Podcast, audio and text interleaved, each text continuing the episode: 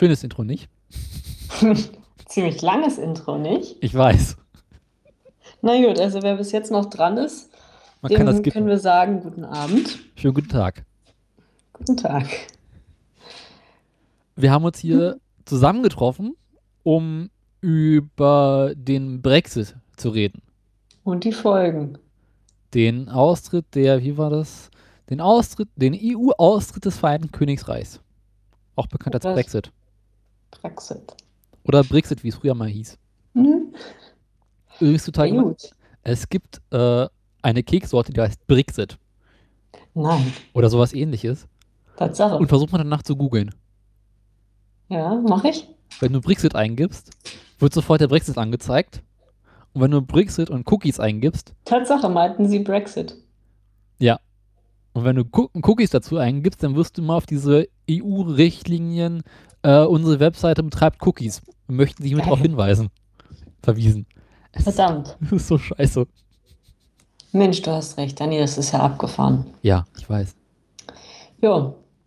Ja, trotzdem, der Brexit und wie es dazu kommen konnte und wie es jetzt weitergeht und überhaupt, aber eigentlich sollte man sich ja am Anfang erstmal fragen, Wie konnte es dazu überhaupt kommen? Engländer. Ja, was kann diese Engländer überhaupt, dieses komische Wesen? Und niemand besser kann. Und da schieben wir doch gleich Nummer 4 der europäischen Gesamtbetrachtung nach. Die Nordsee war jahrhundertelang der größte Freund des Mitteleuropäers, denn sie hielt den Tommy auf Distanz. Wenn er schon mal ein Schiff bestieg, so konnte er auch gleich den großen Turn hinlegen und den Neger oder Inder ausrauben. Die größte Seeräuberkolonie der Geschichte wird bewohnt von einem Menschenschlag, der sofern männlich aus blasierten Klemmschwulen besteht und sofern neutral aus hässlichen Stelzvögeln mit blau gefrorenen Beinen. Das, was zivilisierte Völker unter einer Frau verstehen, gibt's dort überhaupt nicht.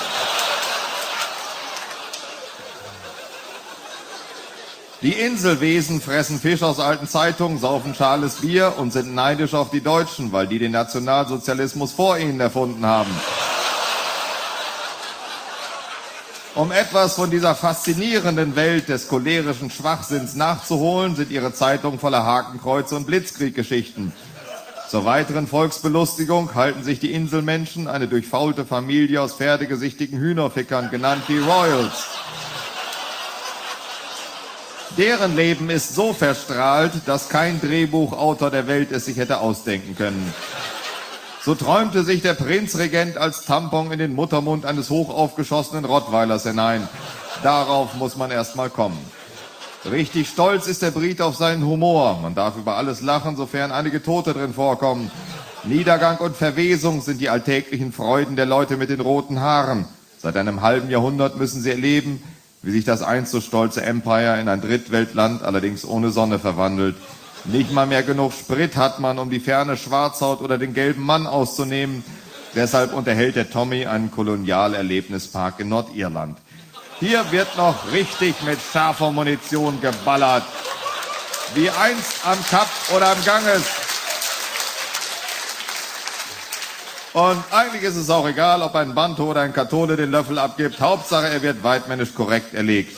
Die Jagd nämlich ist der Upper Class schönstes Pläsier. Da verfolgt man mit einer ganzen Kavallerieschwadron ein einziges Füchslein oder knallt aufgescheuchte Hühner ab. Weil es aber nicht genug Füchse und Moorhühner gibt auf dem kargen Eiland, muss der Tommy ab und zu in irgendeinem Krieg ziehen, damit die Lower Class auch was vor die Flinte kriegt. Falkland, Balkan, Afghanistan oder der Irak, die Mohrenjäger haben immer ihren Spaß. Doch eins, das fuchst den Tommy ganz gewaltig. Drüben auf der anderen Seite der ekligen Nordsee lebt ein Volk von Doofköppen, das ihnen nicht nur die durchgeknallten Windsors eingebrockt hat, sondern auch noch einen BMW-Motor in den Rolls-Royce. Nun ist aber Schluss. Demnächst werden sie wohl uns überfallen. Rein historisch gesehen wären sie ja mal dran. Ja, damit wäre jetzt eigentlich alles gesagt. Feierabend, ne? Ja, der Engländer, wissen Bescheid. Ja. Äh, damit hätten wir auch geklärt, was der Engländer so historisch zusammen verbracht hat. War ja nicht viel. Ja, nee. Hier und da mal was in den Krieg geführt, ne? Hm. Aber er hält sich immer für den Größten.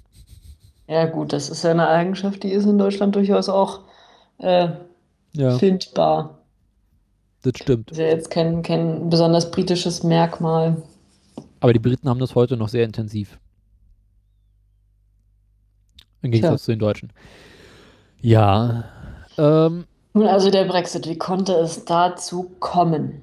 ja, also, äh, naja, historisch gesehen, äh, zwar gehörte England ja schon damals äh, zu einem der Gründungsmitglieder der EU, den EU-Vorläufern. Allerdings hatten sie es nie so richtig mit der EU, ne? Naja, nun muss man auch sagen, dass die EU sich selbst oder ihre Kernidee grundsätzlich äh, über die letzten Jahre falsch, äh, falsch ausinterpretiert hat.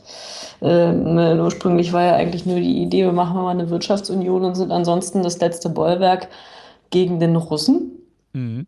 Und dann haben auf einmal die ganzen osteuropäischen Länder gesagt, oh, wir auch? Und das fand der Russe gar nicht witzig.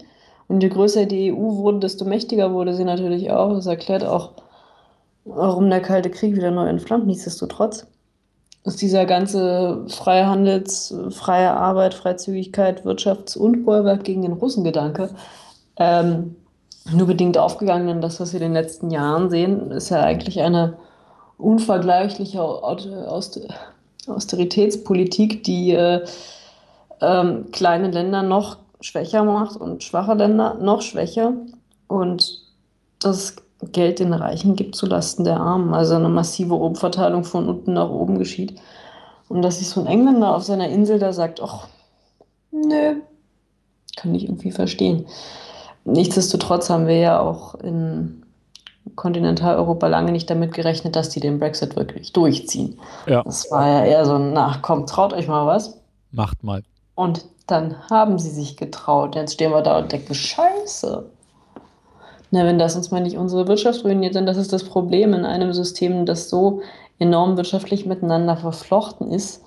Das Problem hatten wir schon bei Griechenland und bei Portugal, dass wenn eine Wirtschaft auszuscheiden droht, ähm, könnte das ganze System ins Wanken geraten. Und das ist natürlich auch für uns reiche Staaten, jetzt wie, wie wir in Deutschland sind, äh, enorm gefährlich.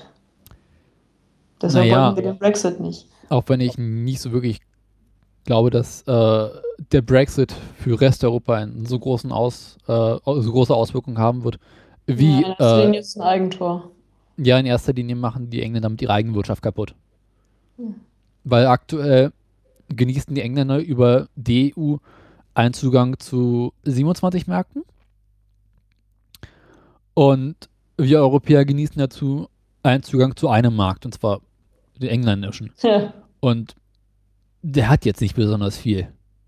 das stimmt. Die machen ein bisschen Finanzpoli äh, Finanzindustriezeug, äh, die, wenn sie ausgetreten würden, werden halt dann weg ist.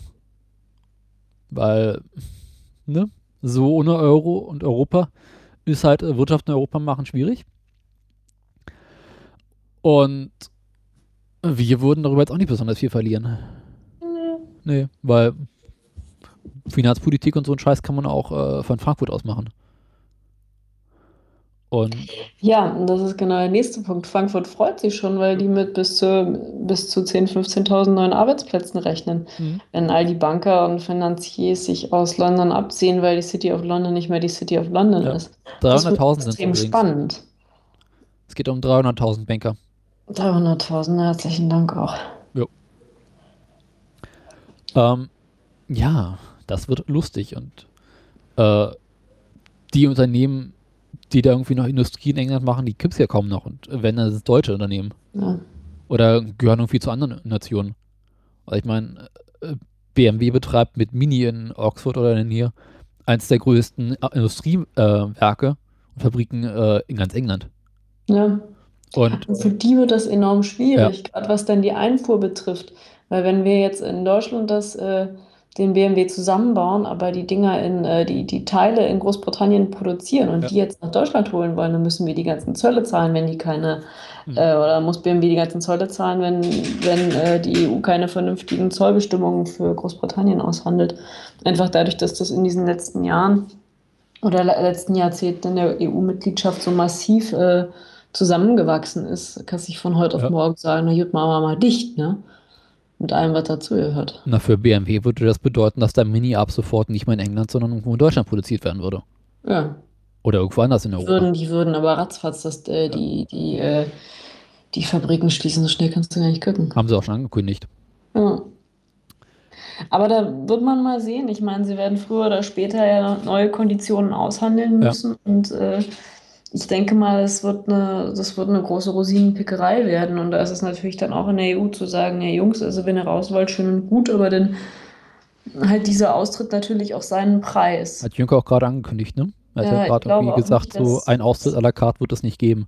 Ja, ich glaube auch dass nicht, dass das dann so ein, dass, dass England das neue Norwegen wird. Im Gegenteil. Das glaube ich auch nicht. Den Fehler werden sie nicht nochmal machen. Die werden dann Großbritannien ein äh, Exempel statuieren. Schottland wird auch nochmal ein Referendum machen. Die werden sich abspalten. Dann waren das nette zwölf Monate in der EU für Schottland. Und Ja. äh, dann wollen wir weitersehen. Vielleicht nochmal kurz das norwegische Beispiel äh, beschreiben. Da geht es darum, dass. Ähm, oh, kannst du mal deinen Ton ausmachen? Das nervt. Äh, es geht jedenfalls darum, dass ähm, Norwegen nicht zur EU gehört, aber äh, trotzdem so Vorteile der EU genießt und Zugang zu den Wirtschaftsräumen hat, dass Arbeiter hin und her wechseln können, dass Waren leichter importiert und exportiert werden können, aber Norwegen immer noch sein eigenes Wirtschaftsding machen kann und seinen eigenen, seine eigene Währung hat mit der Krone. Und Norwegen fast kein Mitspracherecht hat. Sie müssen zwar alle EU, also so ziemlich alle EU-Initiativen und äh, Richtlinien übernehmen, Mhm. können aber nicht mitbestimmen. Jo, haben wir dafür ihr eigenes Ding. Also. Ich glaube, die Norweger leben ganz gut ohne EU. Ja, Beziehungsweise mit ich diesem meine, jetzt wird halb es EU. sich so eingetrudelt. Ne? Das würde sich bei Großbritannien auch irgendwann eintrudeln. Die Frage ist bloß wann. Mhm. Und diese Jahre der Unsicherheit sind natürlich aus äh, äh, finanzpolitischer Sicht hochgefährlich. Ja. Nee, Norwegen muss dazu sagen, ein großer Teil der Industrie ist Landwirtschaft. Ja. Und, Und die haben sie auf dem Festland, auf, auf ihrem Festland. ja, und wenn jetzt die EU oder irgendwelche äh, mit der EU zusammenkommen würden, dann könnten sie ihre Landwirtschaft in die Tonne treten, weil die Produkte aus anderen Ländern wesentlich leichter zu importieren wären. Mhm.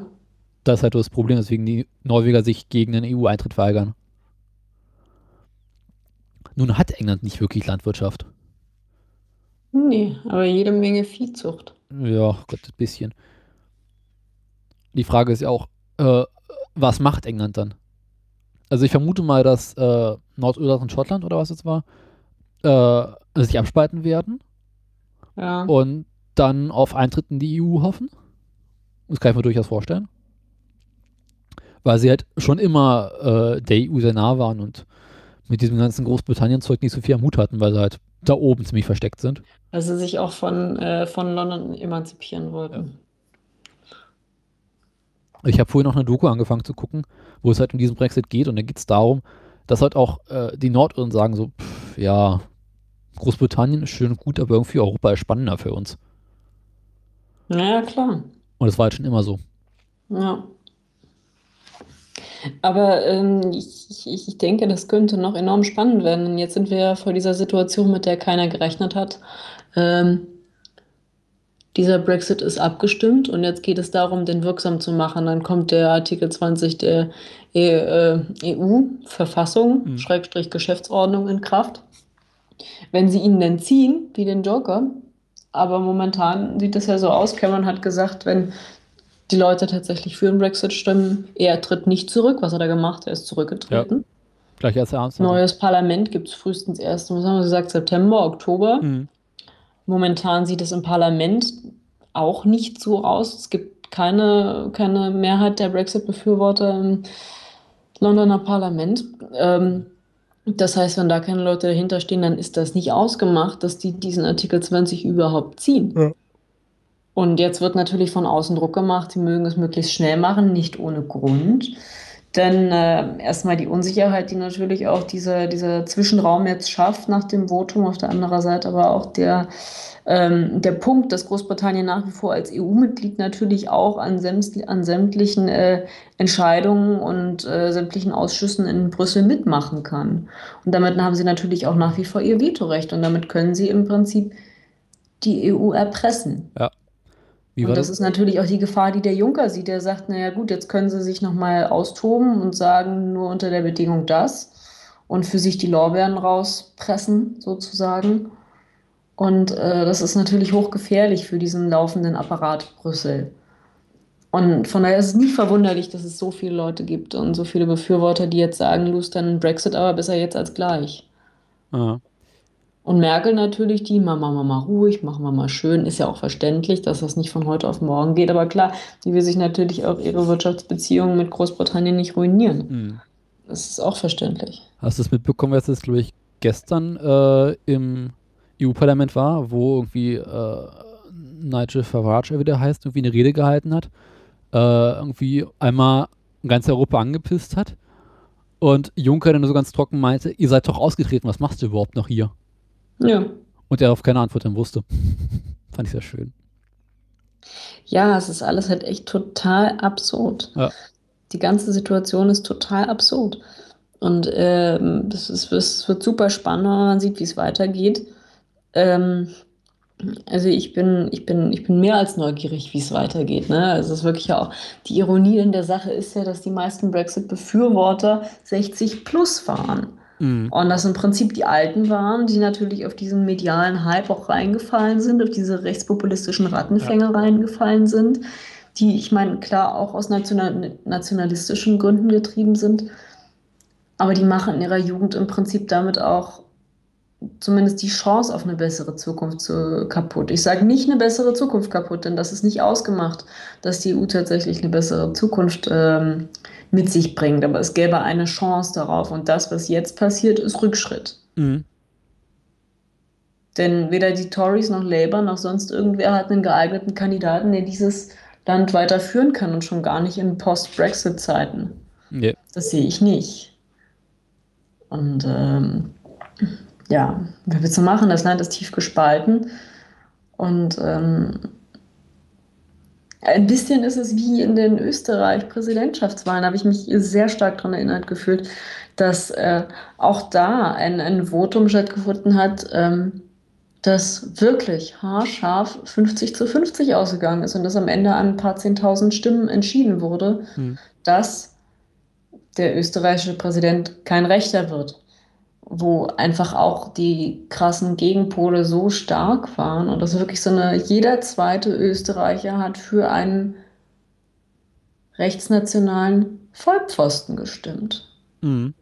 Und in Großbritannien ist das auch so. Fast jeder zweite Brite hat sich für den Austritt aus der EU entschieden. Das ist jeder zweite. Das heißt aber auch, jeder zweite ist dafür zu bleiben.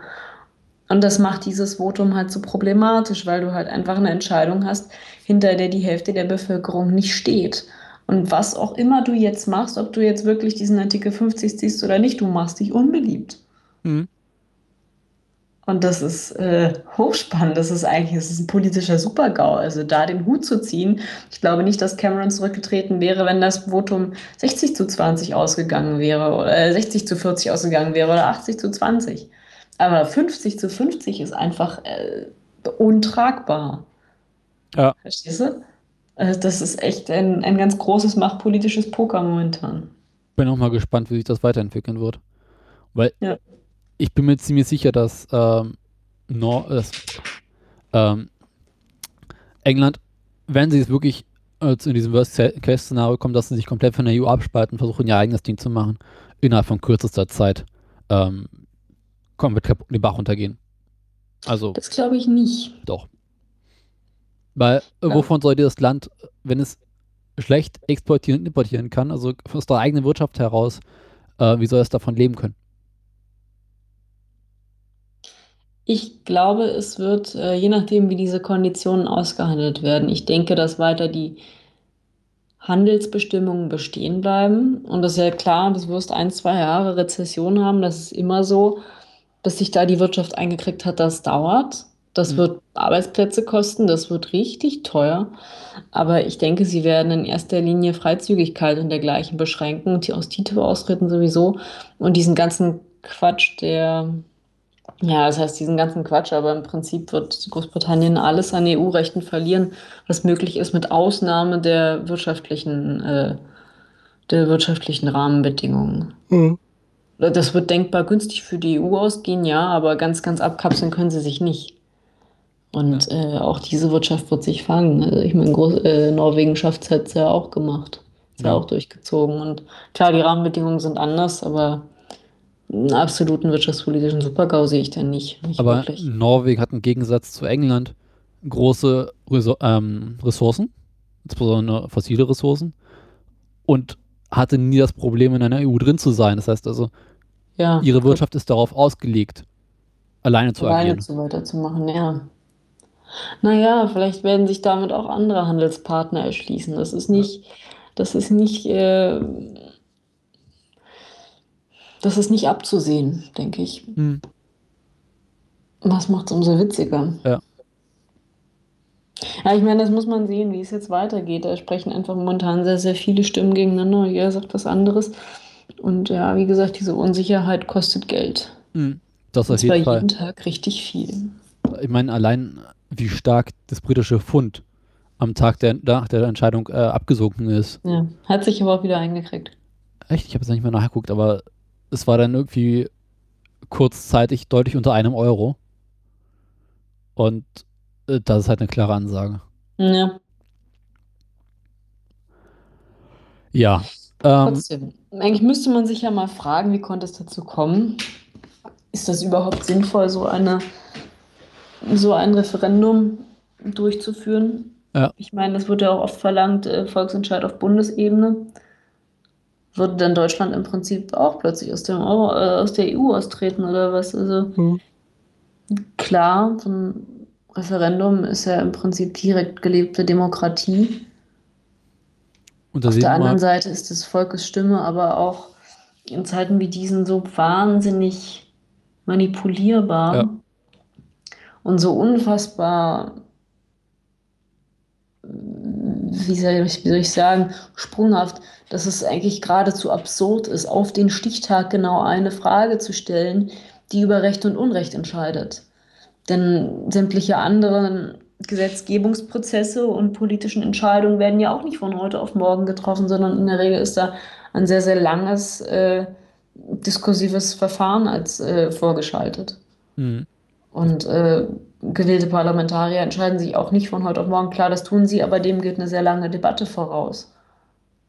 Dieses Problem mit diesen Volksentscheiden auf Bundesebene oder auf Landesebene, wie man es nennen möchte, ist halt, dass ein Großteil der Wählerschaft nicht bereit ist oder nicht weiß, sich darüber richtig zu informieren und zu wirklich die Frage zu stellen, ist das in wirtschaftlichen Zusammenhängen sinnvoll? Mhm. Macht das Sinn? Und was kostet das? Ja. Und ja, das ist genau der ist halt ein populistischer Politiker, der sagt, ja, ja, wir machen das jetzt, wir gehen jetzt hier raus. Und dann, äh, dem hört das Volk halt zu und wir denkt, okay, das ist eine einfache Antwort. Der sagt, ich soll rausgehen, also gehe ich raus. Und wenn das ist halt, halt, auch mal eine Sympathiefrage ja. dann.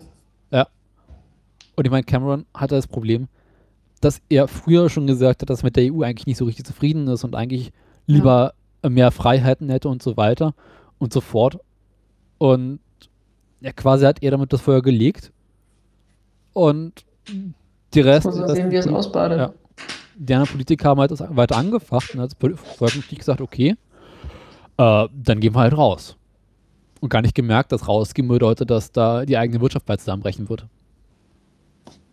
Ja, ich denke doch schon, dass sie es gemerkt haben, aber ich denke auch, dass in England einfach diese Abneigung gegenüber, gegenüber Zuwanderung hm. ganz, ganz, ganz stark war, die Abneigung gegenüber den Flüchtlingen. Und natürlich hat man auch in den vergangenen 10, 15 Jahren immer gesagt, bei allem, was in England schiefgelaufen ist, die EU ist schuld. Ja. Da waren nie die britischen Politiker schuld, die anderen Parteien man selbst oder sonst was. Das, die Schuld wurde nie auf der Insel gesucht. Die Schuld wurde immer in Europa gesucht. Und das hieß, Brüssel ist schuld.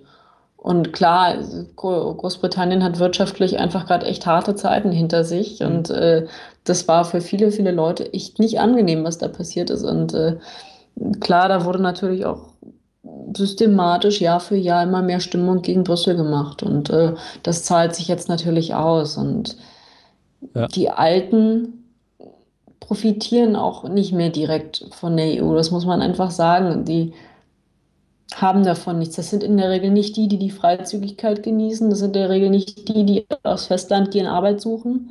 Das sind in der Regel auch nicht die, die vom, von der Binnenwirtschaft profitieren, sondern die Alten, die Arbeiter oder Rentner, kann man sagen, äh, die haben von der EU nichts gehabt und werden davon auch nichts mehr haben. Mhm. So, weil die kommen damit nicht in Berührung und die hören immer nur, ja, die scheiß EU, die ist an allem schuld. EU ist halt für viele Menschen nur das Bild von, die machen, nehmen uns unsere Staubsauger und unsere 100 Watt Glühbirne weg Ja. und sagen, in welcher Form die Banane gekrumpft werden sein soll. Ja, und sie wird einfach nicht mehr als großes Ganzes betrachtet, als, als äh, wirtschaftlicher und geopolitischer Zusammenschluss. Mhm. Das Problem bei der EU ist insgesamt, dass sie eigentlich mal komplett äh, neu reformiert werden müsste.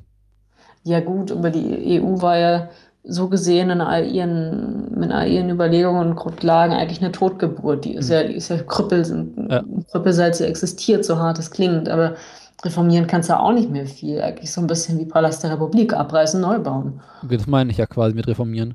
Einfach, wir sagen, okay, Jungs, wir haben uns hier die letzten Jahre zusammengesetzt. Jetzt setzen wir uns mal zusammen und überlegen uns, was ist daraus Gutes entstanden, was ist daraus Negatives entstanden, wie können wir es besser machen. Und dann fahren wir so ein neues Papier und sagt so, so und so machen wir das Ganze, ganz in Ruhe, mit vielen Experten reden. Und dann fangen wir mit der EU einfach nochmal komplett neu an. EU Mhm. 2.0. Fertig. Ja, es geht ja schon los mit der einfach nicht vorhandenen Demokratie in der EU. Denn äh, die Menschen, die dein Land repräsentieren, beziehungsweise die für dich äh, im, im, in Brüssel im Parlament sitzen, die, die wählst du nicht direkt und du kannst sie halt entsprechend auch nicht abwählen. Klar, du kannst deine Vertreter reinwählen, aber die haben dann einfach relativ wenig zu sagen, denn, das, denn diejenigen, die wir wählen in den Europawahlen, sind nicht die, die tatsächlich die gesetzgebende Entscheidung hat. Das ist äh, komplett undurchsichtig, denn das sind einfach zwei getrennte Kammern, die äh, miteinander nicht viel zu tun haben. Und vor allem, Und, äh, man kriegt das macht das ganze, das ganze ähm, legislative Gese äh, das ganze legislative System auch einfach so wahnsinnig undurchsichtig und unkontrollierbar. Man ist als einfacher Bürger in Sachen Europapolitik extrem machtlos. man kriegt auch überhaupt nicht mit, was in Europa wirklich passiert. Nee, Also man erfährt nicht von den Politikern, die man gewählt hat, äh, was sie in Europa machen. Richtig, und das ist der zweite Punkt.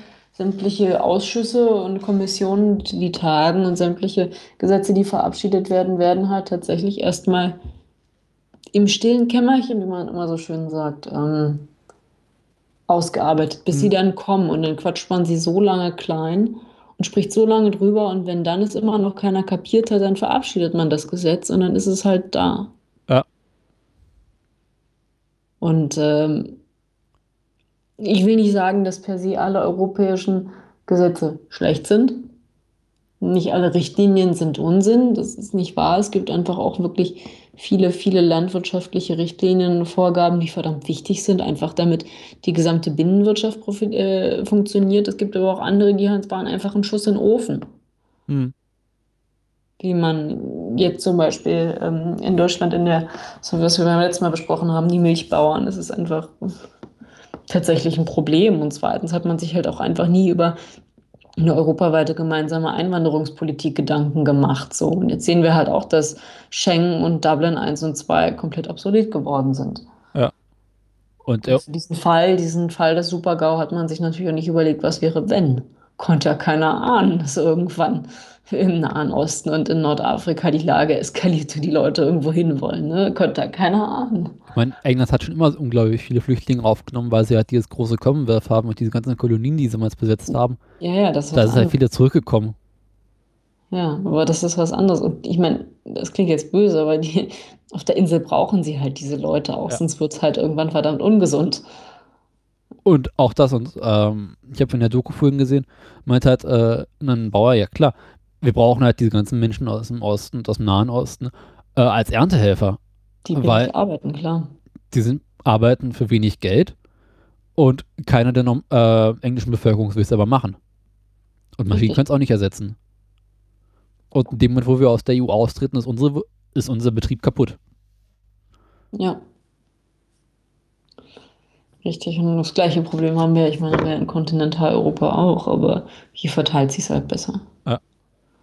Und auch genau hier ist es auch zu sagen, total absurd zu sagen, äh, die Ausländer nehmen uns die Arbeitsplätze weg. Wenn was sind die Jobs, die Ausländer machen? Das sind äh, Migranten machen. Das sind nicht die Jobs, die man selber gerne machen Mhm. möchte.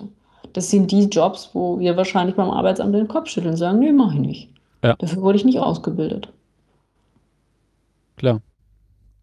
Und das ist halt äh, so ein ex extrem zweischneidiges Schwert, ne? Mhm.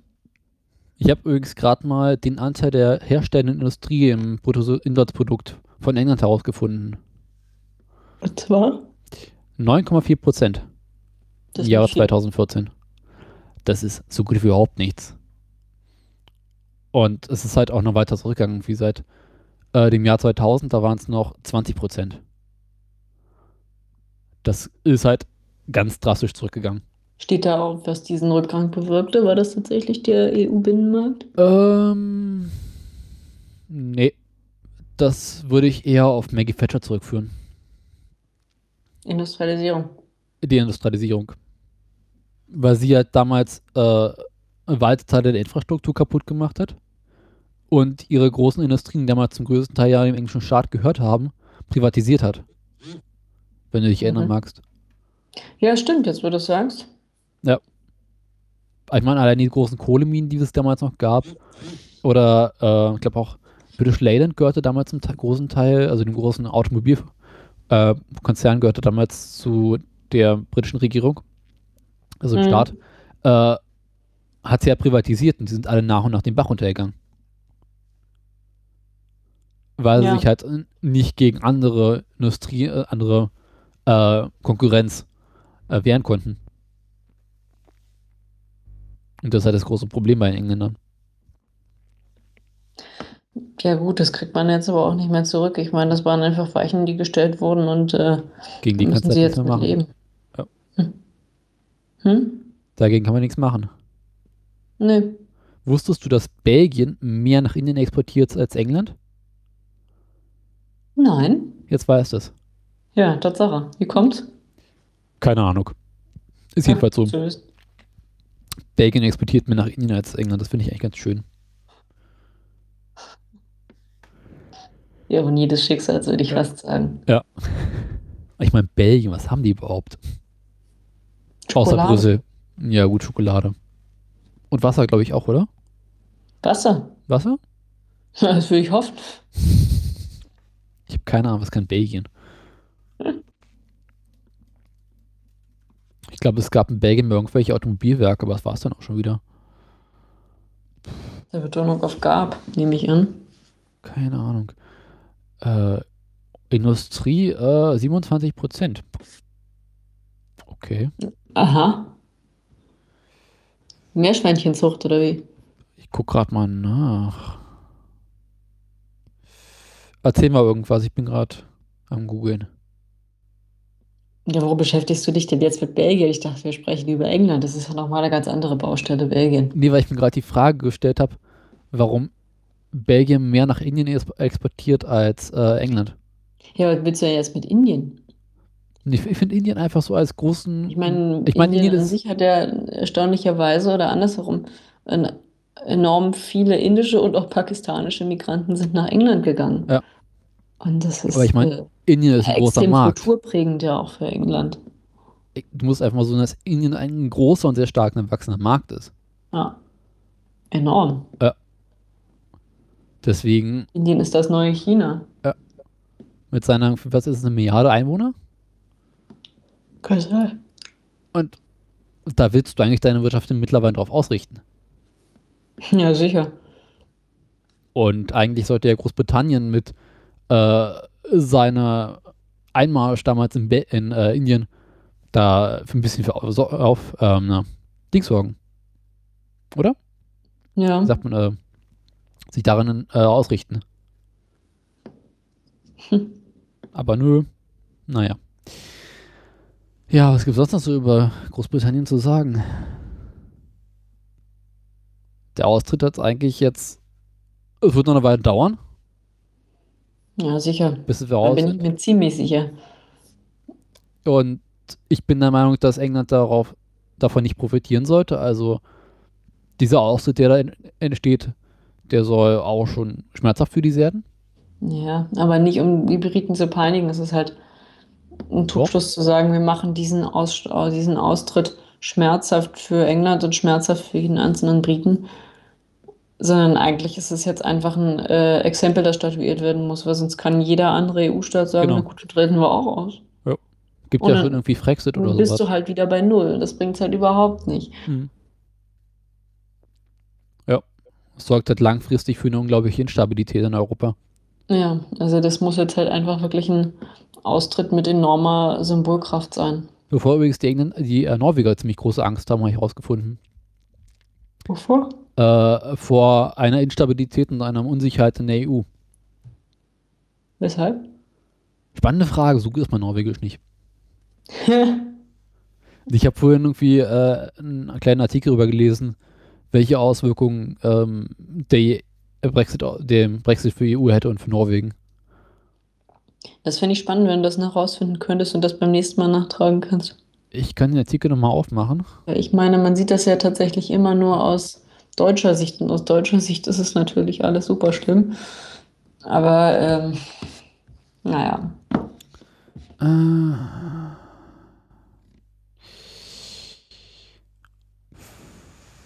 reduziert evne til felles Problemlösning. Ähm, keine Ahnung, was das bedeutet. kann ich dir nicht Ja. helfen. Äh, über den Brexit fällt natürlich auch äh, Europas Rolle, Rolle auf der ganzen Welt. Also die, der, der Einfluss der Europäer in der Welt äh, zurück. Mhm. Darf man nicht vergessen. Ja. Ähm, da war noch irgendwas, was ich ganz interessant fand. Ähm, egal. Ja, okay. Ich kann nicht nebenbei Norwegisch lesen und äh, auf Deutsch podcasten, das geht nicht. Nee, das stimmt. Also wenn, dann bitte mit Untertitel.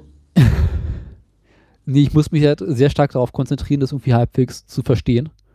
Und äh, das ist schon immer ziemlich schwierig. Ja. Mm. Genau. Ja, wenn das so weitergeht, dann können wir beim nächsten Mal schon den, was fällt's noch? Den, den Nexit? Äh, Oder den als nächstes kommt der Frexit. Der Austritt Frexit? Exit? Was ist der Nexit? Niederländer. Warum sollten die Niederländer austreten? Warum nicht? Weil sie im Fußball so schlecht sind. Da sind sie ja schon quasi ausgetreten. Apropos Fußball, ich hoffe ja, dass die Isländer den Dings gewinnen. Ja, das wäre mal was Neues. Ja. Aber trotzdem, hier nationalistische Kacksche- Kackscheiße gucke ich mir nicht an. Ich auch nicht, aber ich finde es trotzdem lustig, wenn die Isländer es schaffen würden. Ja. Ich meine, glaube ich, jetzt das erste Mal seit vielen, vielen Jahren oder überhaupt das erste Mal, dass sie dabei sind. Und dann einfach mal gleich die Engländer rauszuschmeißen. Und halt einfach mal wirklich gut zu sein, so offensichtlich. Ist Deutschland eigentlich noch drin, ja, ne? Ja, ich glaube schon. Okay. Äh, Naja, meine Güte. Die kriegen wir auch noch kaputt. Im August ist ja dann die Frauen-EM. Auch das noch. Ja, auch das noch. Guckt wieder kein Schwein, aber ich find's spannend. Mhm. Übrigens könnte, äh, ich lese gerade einen Wikipedia-Artikel, Vor- und Nachteile des Brexits. Besonders umstritten ist der britischen, ist unter britischen Arbeits Arbeitgebern die EU-Arbeitszeitrichtlinie. Bei einem Brexit könnte man sich sozial, dieser Sozialgesetzgebung entledigen und laut Handelsverband, Handelskammerverband die britischen Unternehmen jährlich 1,8 Milliarden Pfund kostet. Also mit anderen Worten, äh, die britischen Unternehmen könnten davon profitieren, aus der EU auszutreten, weil dann die Sicherheitsrichtlinien nicht mehr gelten und sie ihre Arbeiter wieder 18 Stunden am Tag lang arbeiten lassen können. Klasse. Ja. Das ist doch ein tolles Fazit. Jetzt können wir mal gucken, Nachteile für britische Unternehmen. Vielleicht finde ich irgendwas. Äh, ja, die üblichen Sachen halt, ne? Wachstumsrückgang des Bruttoinlandsproduktes im Jahre 2018 auf unter 1,5 Prozent. Kein Marktzugang mehr zum Binnenmarkt der EU. Äh, ja, das war es dann auch so. Äh, mögliche Vorteile für Arbeitnehmer. Hm. Als EU-Mitglied muss das Vereinte Königreich niedrig qualifizierten arbeitenden Kräften mit sogenannter Unionsbürgerschaft die freie Wahl von Arbeits- bzw. Wohnort garantiert, während unerwünschte, meist niedrig qualifizierte Arbeiter aus Ländern ohne Unionsbürgerschaft durch ein Punktesystem aussortiert werden. Im Falle eines Brexits würde die Freizügigkeit für der Staatsangehörigen Angehörigen von EU-Mitgliedsländern gestoppt und gering qualifizierte Briten hätten bessere Chancen auf dem Arbeitsmarkt. Zudem könnte das No- Lohnniveau steigen. Oh. Spannend. Also was gegen die Ausländer. Naja, wie immer. Hm. Ja, naja, wird man sehen. Ich glaube, äh, wie gesagt, das ist ein äh, unglaubliches Eigentor, das sich die Briten da geschossen haben. Hm. Ausländer hin oder her, ich meine, die Ausländer sind ja die einzigen, die den Laden da noch am Laufen halten. Ne? Ich meine, ansonsten bleiben die unter sich und, unter sich. Und das ist echt eine ganz incestuöse Angelegenheit. Man guckt sich, guckt sich die Leute an. Ja. Freizügigkeit, das ist das Beste, was denen passieren konnte. Mhm. Also ich bin mir ziemlich sicher, dass äh, die Engländer sich nochmal ganz genau überlegen wollen, ob sie dieses mit dem Brexit durchziehen. Ja. Gab es ja mittlerweile auch schon die Meldung Exit vom Brexit. Ja. Das finde ich ziemlich witzig, aber das machen sie nicht, das wäre peinlich. Das wäre ziemlich peinlich. Also ich glaube auch, im Prinzip jeder Schritt vor und jeder Ja. Schritt zurück wäre momentan echt ganz, ganz, ganz fies. Und deshalb spielen sie auf Zeit. Mhm. ich glaube auch, dass die EU dann sagen würde, nee Jungs, rückgängig ist nicht mehr. Mhm. Aber äh, zurück zu der Frage, ob Volksentscheiden auf äh, Bundes- oder Landesebene eine gute Idee sind. Äh, eigentlich nicht, ne? Nee, absolut nicht. Sehen wir in der dann Schweiz. du ja immer im Prinzip äh, die gesamte Entscheidungskraft in die Hände von, weiß ich nicht, 80 Millionen äh, Die keine Ahnung haben. wandelnden Idioten und dann doch lieber in die Hände von, weiß ich nicht, 400 Idioten, die Ja. keine Ahnung haben. Das stimmt. Und ab und zu mal irgendwie darüber entsch- entscheiden, ob irgendwo eine Kleingartenkolonie zugemacht wird oder offen bleibt. Ja, Volksentscheid, aber ansonsten, nee. Ganz schlechte Idee. Man sieht es in der Schweiz. Ja, aber Schweiz äh, funktioniert wenigstens. Ja, weil die genug Geld haben, die können sich solche Fehler erlauben. Das stimmt, genug Geld haben sie. Ja. Aber sie haben halt auch echt eine sehr, sehr gemütliche Position in der EU. Das stimmt. Für alles und nichts. Ja. Ja gut, es wäre doch aber nett, wenn England die neue Schweiz würde. Bloß Nee. dafür sind sie halt echt zu weit am Rande. Und außerdem ist die Schokolade nicht so gut. Hm. Und die Walkers-Kekse werden sie auch nicht mehr lange haben. Wieso nicht? Äh, pf, weiß ich nicht. Die werden bald für Ramschniveau verkauft in Europa. Die sind halt echt das Beste, was es da gibt, ne? Ja, Der sinnvollste Exportartikel meiner Meinung nach, neben der Orangenmarmelade. Die Engländer könnten sich natürlich äh, an den USA orientieren und äh, starke Verbindschaften mit denen abschließen. Aber deren Wirtschaft ist auch nicht besonders gut. Nee, nicht so. Nicht so richtig, ne? Ey, echt, das ist eigentlich eine voll die Scheißsituation. Also Engländer möchte ich momentan auch nicht sein. Deshalb, ich glaube, deshalb versuchen auch viele jetzt äh, Staatsbürgerschaft in Irland zu beantragen. Ja, fand ich auch spannend. Ja. Ich glaube, das ganze äh, Vereinte Königreich wird danach unter dann auch auseinanderbrechen. Ja. Das wäre ein absoluter Super-GAU. Und da können wir einmarschieren. Ja. Ja. Das ist doch ein schönes Schlusswort. Genau, wir marschieren in England ein. Ich marschiere mal in England ein. Wir Aber vorher. Schuhe abklopfen, weil sonst wird es schmutzig. Das will ja keiner. Ja, wir müssen hier erstmal eine Weile schwimmen. Ne? da gibt es ja jetzt den Tunnel. Ja, aber Tunnel, Schon eine Weile. die machen wir erstmal zu. Äh, Da kommen sie nicht mehr rüber.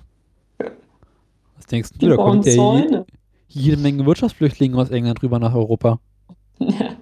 Das willst du nicht? Nee, nee. nee, kann man keinem wünschen. Ja. Auf der anderen Seite wären vielleicht die Ersten, die vernünftig Englisch sprechen in Europa.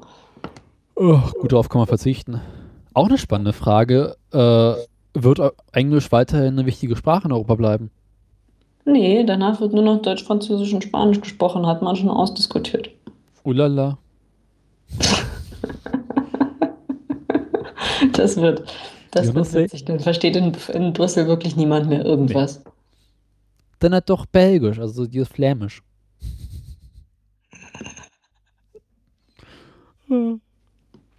Na gut, in diesem Ja. Sinne, dann wird also unsere nächste, unsere nächste Sendung die Austritte Belgiens, Spaniens, Frankreichs und der Niederlande aus der EU diskutieren und vielleicht den Eintritt der Schweiz, wer weiß. Die nächste Sendung werden wir moderieren aus England, nachdem wir da einmarschiert sind. Super Wir erobern Westminster Abbey. von Westminster Abbey aus, so machen Genau. wir es. Gut, dann haben wir es jetzt, ne? Dann verabschieden wir uns die, hiermit äh, Dreiviertel Stunde. von unserer geneigten Hörerschaft. Ja, Ich hoffe, danke, dass ihr zugehört habt. unterhalten. Unterhalten. Soll ich noch einen Witz erzählen? Noch ein. Mir fällt keiner ein. ein Glück. Besser ist. Na dann auf bald. Auf bald.